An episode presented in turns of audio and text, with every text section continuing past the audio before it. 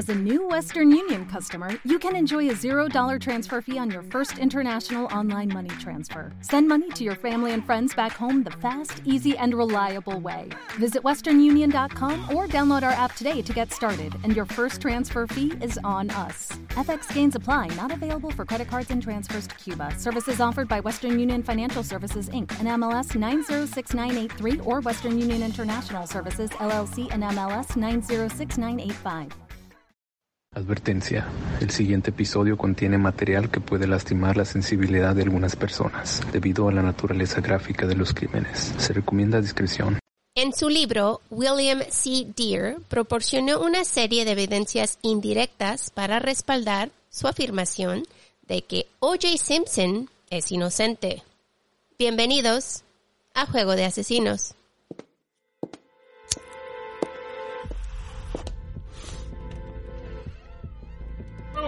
No, no, don't do it.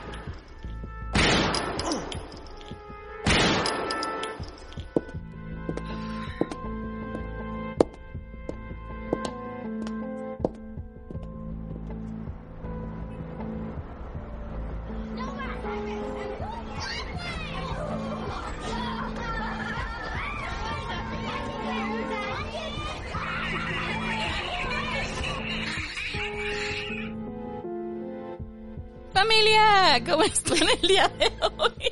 Bullshit. ¿Cómo están el día de hoy? Bienvenidos una vez más a su loco podcast. ¿Cómo estás, Martita? Estaba bien antes de esto. Deliriosa, dice ella. ¿Es como deliciosa? No lo sé, ni siquiera sé si es una palabra. Pero ya inventando cosas. iba a decir a este punto de la vida, ¿quién diablo sabe, sabes? Ahí nos van a dejar saber en los comentarios, no te preocupes. Please, please, déjenos saber. Van a decir, pendejas. Ay, no, en ca- Seguramente a cada rato que nos equivocamos dicen, mira esta pendeja, ya dijo otra vez, otra vez la palabra mal. ¿Y sabes qué? Que ustedes dicen que pendejas y nosotros así como que sí.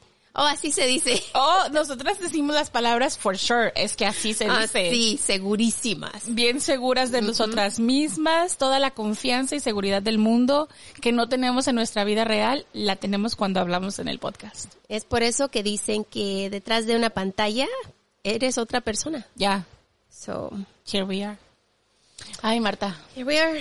Ojalá algún día me toque conocer a uno de ustedes. Realmente quiero que me conozcan como soy. Absolutamente.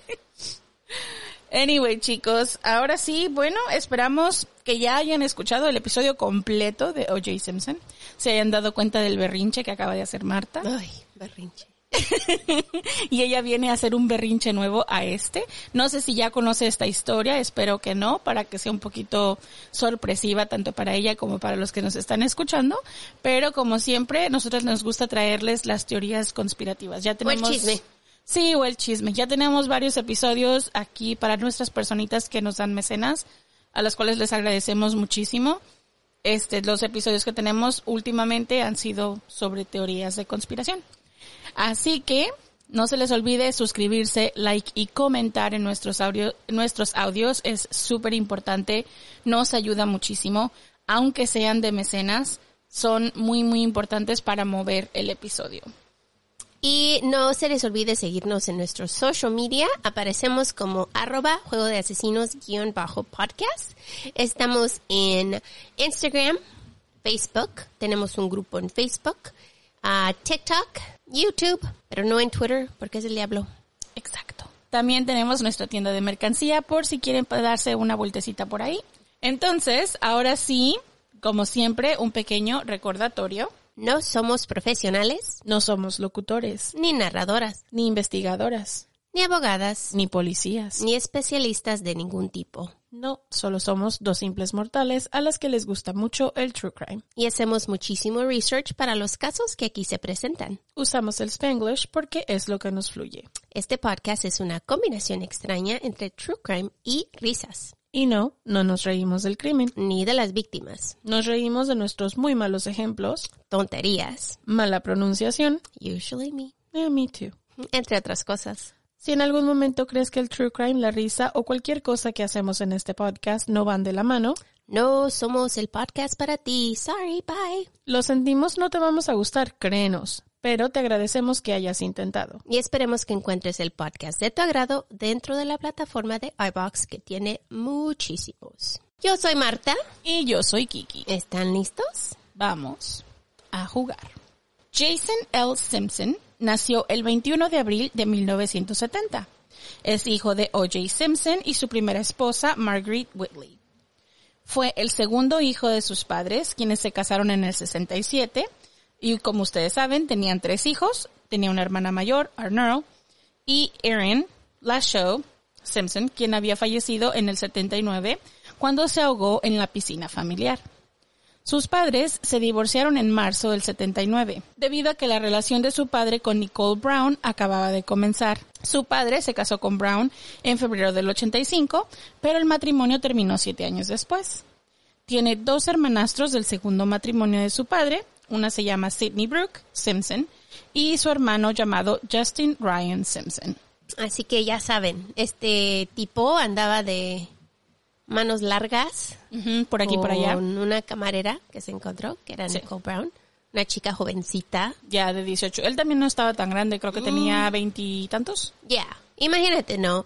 Que ves a un chico que, pues, eh, no está tan feo, pues, y famosísimo en ese tiempo. Y que es, pues, futbolista, fútbol americano. Entonces, ¿cómo no vas a decir una chica de 18 años? Bueno, ok, Interesó, ¿no? es el hijo roto, entre comillas, de la familia, de Black Sheep.